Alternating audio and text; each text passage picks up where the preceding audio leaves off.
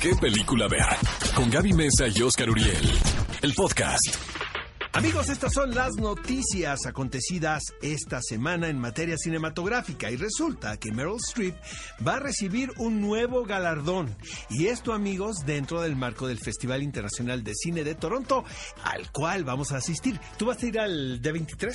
Yo voy a la D23 y, tú eres más sofisticado sí, yo voy y a vas Toronto. a ir a Toronto. Eh, dudo amigos que pueda conseguir yo un boleto para entrar a la gala de Meryl Streep porque aunque no lo crean, hijo, me está todo con tanta demanda en ese evento que Ha de ser súper me, selectivo. me encantaría ir, la verdad. Este se va a proyectar la película The Laundromat de Steven Soderbergh, que es la nueva película protagonizada por Meryl Streep y ahí comparte créditos nada más y nada menos que con Gary Oldman, reciente ganador del Oscar, y con Antonio Banderas, Wow. quien yo considero es uno de los candidatos desde este momento más sólidos en la carrera del Oscar por su actuación en la película de Pedro Almodóvar. Sin duda un nuevo aire para Antonio Banderas. Y bueno, la verdad es que creo que Meryl Streep es momento de que compre otra casa, nada más dedicada a poner sus premios.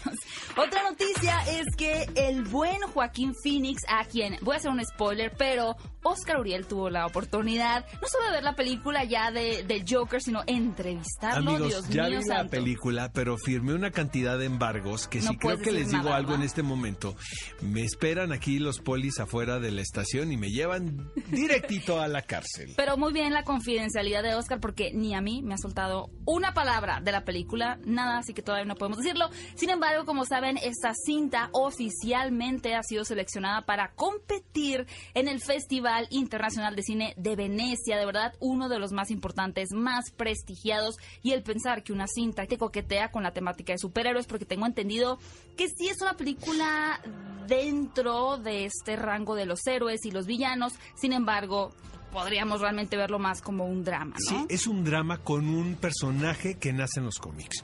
O sea, tampoco está tan separado, ¿eh? Porque mucha gente piensa que no tiene nada que ver con el universo de, de estos personajes, pero sí. No no puedo contar más, no voy a contar No, más. Está pero- bien, así la disfrutamos más.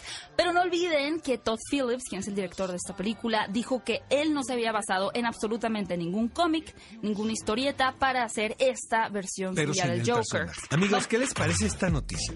Mujer causa polémica en redes sociales por manifestar que las parejas sin hijos no deberían de tener derecho a visitar O Disneylandia. sea, tú y yo quedamos Pero exentos, bueno, ni se te ocurra ahora, poner un A ver, pie. eh, me voy a poner de abogado del diablo y quiero pensar que la señora tiene esta teoría porque siempre están los parques al tope, ¿no? Entonces hay muchas filas. Señora, pues hágase una ahorradita y cómprese el pase, el, El más, Fast Pass. el más, el Fast Pass, pues, ¿no? Sí, obviamente, es que el tema con esta señora que estaba muy enojada fue que a través de redes sociales, específicamente Twitter, dijo que no podía soportar el haber tenido que hacer una fila porque quería comprarle a su hijo un pretzel, era más que nada un pretzel con forma de Mickey Mouse, pero que le era imposible porque enfrente de ella había una cantidad de millennials, específicamente dijo, sin hijos, que pues no permitían que su hijo obtuviera su preciado pretzel de Mickey Mouse. Hijo, ya ni le demos esta noticia que ya me estoy enojando, la verdad. ¿no? Primero la defendiste, hay que decir. Pero mira, es nada más por armar la polémica, pero qué estupidez acaba de decir. Díganos en redes sociales si están a favor o en contra de Lady Disneylandia. Disneylandia, Oigan, ya hablando de Disney, como saben, hace algunas semanas se estrenó en cartelera El Rey León, una versión live action por parte de John Favreau. Lo interesante, por supuesto, es que toda la película era animada. La hicieron desde cero, a excepción de una sola toma. El director ya había dicho, la verdad, yo puse una toma fotografiada realmente y no había revelado cuál era, sino hasta este momento. Y- pero se veía venir, ¿no? ¿Ya sabes cuál es? Sí, ya sé, que, que la subimos a redes sociales ahorita, ¿no? Podemos subirla. Para que vean cuál es. Para que vean cuál es. Eh, es la imagen inicial cuando se va a presentar a Simba y están llegando todos los animales, es pero el es prólogo de la canción, pues, de Circle of Life. Exactamente, pero es específicamente el momento en donde vemos el sol majestuoso. Esa es la toma que fue filmada en África y que es real y la única que, bueno, no va con sus amigas animaciones en todo el resto de la película, que yo la verdad todo el tiempo pensé que el ratón podría haber sido real, pero era... Oye, a mí, me, a mí me corrigieron mucho que no era live action la película.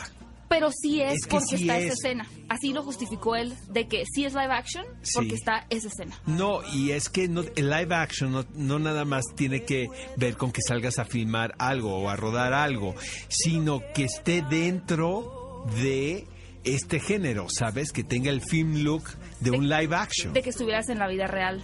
Pues ha Exactamente. sido muy controvertida, pero qué trancazo fue en taquilla, ¿no? Sí. Ya, ya superó a Aladdin. Y finalmente, con toda esta información que empieza a surgir a partir de la fase 4 que fue anunciada en Comic Con, pues una de las películas que por lo menos para mí es de las más esperadas sería la secuela de Doctor Strange in the Multiverse of Madness o en el multiverso de la locura, que se trataría de la primera película de terror del universo cinematográfico de Marvel. Ahora se anuncia que Eva Green, quien es una talentosísima y hermosa actriz, Todos la amamos, ¿no? todos la amamos, se rumora para hacer Nightmare en esta secuela. Por supuesto que esto empieza a dar de qué hablar, porque como ya es tendencia en el universo de Marvel, el personaje en los cómics es hombre, pero ahora harían este cambio de género para que Eva Green pudiera interpretarlo, cosa que no es la primera vez, porque ya también cambiaron de género, por ejemplo, al anciano, a quien da vida Tilda Swinton, así como a próximos personajes para Eternals, como a Ajak, quien será interpretado por Salma Hayek. Ve a Cinépolis y utiliza el hashtag qué película ver. Escúchanos en vivo todos los sábados a las 10 de la mañana en Exa FM 104.9.